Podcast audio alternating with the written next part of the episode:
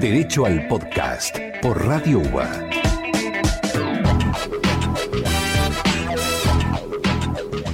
Han pasado también noticias sumamente importantes, o por lo menos su- sumamente que, que lo tenemos todo el tiempo en los medios, el caso de Fernando, de, del chico que fue víctima, bueno, que falleció al hacer un boliche después de una...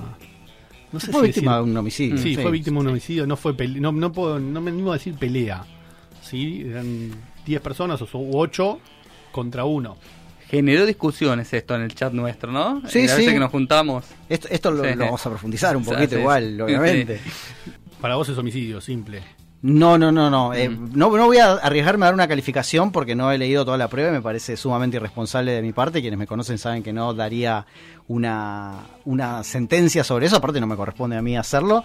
Eh, yo lo que sí creo es que, que esto me parece que es importante decirlo en los medios de comunicación, que es algo que no se ha dicho, es que hay muchas posibilidades. Desde un homicidio en agresión, Sí. que implicaría una pena tremendamente baja, hasta un homicidio calificado. También creo que les Una pudo- pena tremendamente alta. que es una pena tremendamente alta, una pena de prisión perpetua, aunque para mí sea inconstitucional. Eh, pero entre medio de todo eso pueden pasar un montón de cosas. Y si hay algo que yo destaco de lo que estuvo pasando estos meses en Argentina es que me parece que hubo una gran irresponsabilidad a la hora de informar por lo siguiente. Eh, quien va a terminar determinando qué delito fue y qué participación le corresponde o le correspondería a cada uno de los que están acusados va a ser un tribunal o en su defecto un jurado, porque Eso no se va a, des- a saber hasta tanto el proceso no, no- no se radique en un tribunal de juicio y cada uno de los acusados decida si quiere ser juzgado por un tribunal o por eh, técnico o por un tribunal de jurados. En definitiva, a ese tribunal o a ese jurado le va a corresponder decidir. Pero me pareció sí una irresponsabilidad que de todos los medios de comunicación se salga a decir esto termina en una perpetua. ¿Por qué? Porque genera en la sociedad una expectativa de algo que no sabemos si va a pasar, porque pueden que pasen muchísimas otras cosas que están en la ley. Después podemos discutir si es justo o es injusto que una persona que participó de ese homicidio le corresponda eventualmente una pena de nada más que dos años de prisión o tres años de prisión si fue un homicidio en agresión. Eh, eh, eh, si es justo o no es justo es una discusión aparte, pero hay una ley que lo prevé y es posible que esa ley se pueda aplicar al caso.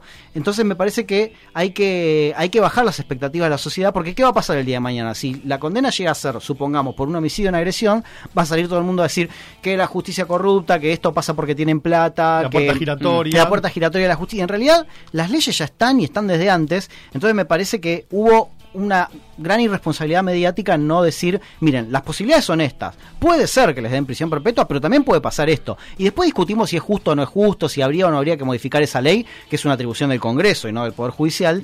Pero me parece que es, es importante decir a la sociedad, che, miren que esto puede pasar y que es legal, no es que puede pasar porque tienen plata. Porque le pasa también a gente que, que, eh, que tiene episodios similares de quienes generalmente caen en las garras del sistema penal, que son los, los sectores más vulnerables de la sociedad. Sí. Dani, yo te hago una pregunta porque viste que a mí derecho penal eh, me, me cuesta. Eh, homicidio en agresión. ¿Qué, qué vendría a ser? Viene a ser una, una muerte que se produce en el contexto en el que muchas personas agreden a una y no se puede saber específicamente quién de todas las personas que lo agredió fue el que le causó la muerte. ¿Y la pena en ese caso para Eh, no tengo el código penal a mano, pero creo que es de 2 a 6 años o de Sí. 2 a 5 años. ¿Para Es muy todos? baja.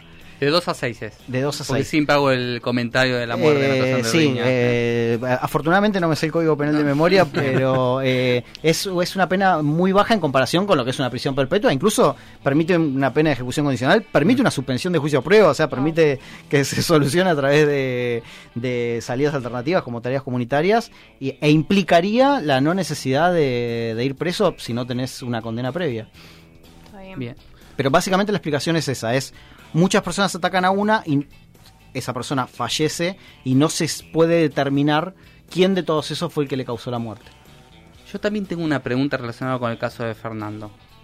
Porque también alejado del penal, me, recién te escuché que me dijiste que sea un, juzga, eh, un juez, un tribunal o jurado. Sí. ¿Qué es lo que puede definir que se haga este juicio por jurado? Primero la posibilidad de que se haga por jurados está porque Está, la bien. pena máxima para este delito es perpetua y en la provincia de Buenos Aires está previsto que si la pena máxima del delito del que se te acusa es mayor a 15 años, vos podés, en realidad no podés elegir, se hace por jurados. Bien. Ahora, si vos sos el acusado, podés pedir que no se haga por jurados y que se haga con un tribunal técnico. La ley en la provincia de Buenos Aires dice, pena máxima mayor a 15 años se hace por jurado, pero vos como acusado tenés el tenés el derecho a renunciar a ese derecho y pedir que te juzgue un tribunal técnico, que serían tres jueces profesionales. Bien, solamente para que la audiencia lo sepa, artículo 95 del Código Penal, cuando en riña o agresión en que tomaran parte más de dos personas resultar en muerte o lesiones de, la- de- de las determinadas en los artículos 90 y 91 sin que constare quiénes la causaron, se tendrán por autores a todos los que ejercieron violencia sobre la persona del ofendido y se aplicará reclusión o prisión de 2 a 6 años en caso de muerte y de 1 a 4 en caso de lesión. ¿Sí? Es una pena bastante baja. Es, es una pena bastante Mm. baja para un muerto de por medio. Eh, teniendo si lo comparás con las penas del homicidio simple que arrancan de 8, De ocho a y- 25. de 8 a 25. Eh, yo creo que también hay que dar una discusión de si 5 años de prisión es una pena baja.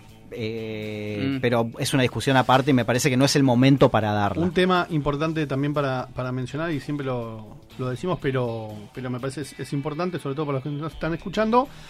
Este expediente o esta causa penal tramita en la justicia de la provincia de Buenos Aires, con el Código Procesal de la provincia de Buenos Aires, que tiene, eh, así como en Nación y como en otras jurisdicciones, dos grandes etapas, que es la parte de la instrucción y la parte de le- el juicio o el debate Sí, propiamente dicho. La instrucción es la investigación, para Exacto, pasarlo en, en, en provincia en- le, le dicen investigación penal preparatoria, la IPP, que está a cargo de la fiscalía. La fiscalía es la que lleva adelante toda esa investigación, la recolección de pruebas y elementos que event- eventualmente no, que posteriormente van a ser utilizados para poder determinar la culpabilidad o no de las, de las personas implicadas. Y hay un juez de garantías que lo que va a hacer el juez de garantías es eh, controlar el accionar del fiscal, que no se le viole ninguna de las garantías emanadas del artículo 18 de la Constitución y del octavo del Pacto de San José de Costa Rica y demás tratados internacionales eh, a los imputados y obviamente la defensa ahí va a estar controlando también la prueba, ofreciendo prueba, ejerciendo el derecho de defensa de los imputados. Lo importante también de esto es que durante todo lo que es la investigación penal preparatoria, la calificación legal es provisoria.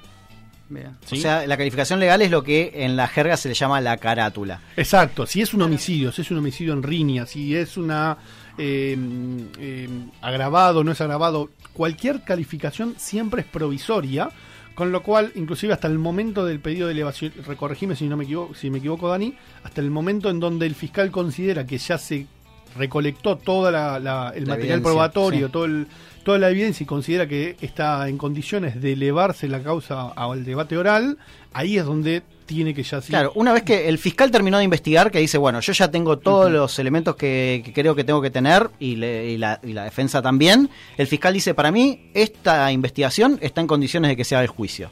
Entonces, ahí va a decir, le va a poner un nombre al, al delito y va a decir, el juicio se tiene que hacer por tal calificación legal, tal carátula, tal nombre, tal tipo legal, si lo queremos poner en términos técnicos. Eh, la palabra carátula es horrible, porque carátula es el cartón Sí. que va delante de la, del legajo, Cartulina. que el legajo Cartulina. también es una palabra horrible.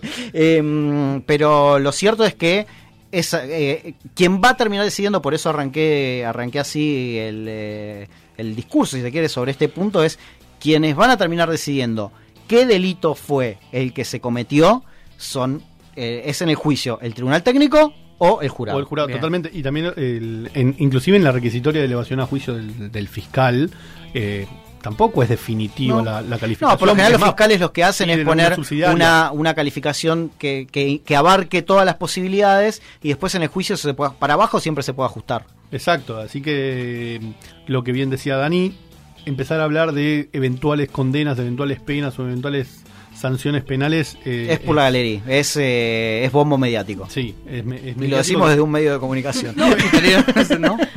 Pero es un poco la idea del programa, ¿no? Es un poco Ah. la idea del programa de, de Sí. bajar, De construir. si de, construir un poco las noticias, sobre todo policiales o, de- o este, o este tipo de noticias, y darle un poco el, el marco jurídico.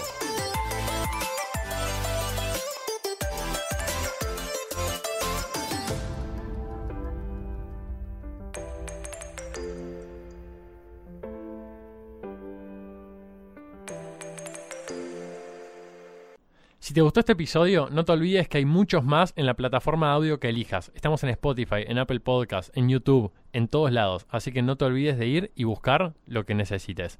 También recordá que nos puedes encontrar en redes sociales, la que uses como dosis de derecho, y ahí no te vas a perder nada. Por último, no te olvides, porque es muy importante, no frenar estas ganas de compartir estos episodios con tus amigos y colegas y rankearnos en la aplicación que uses.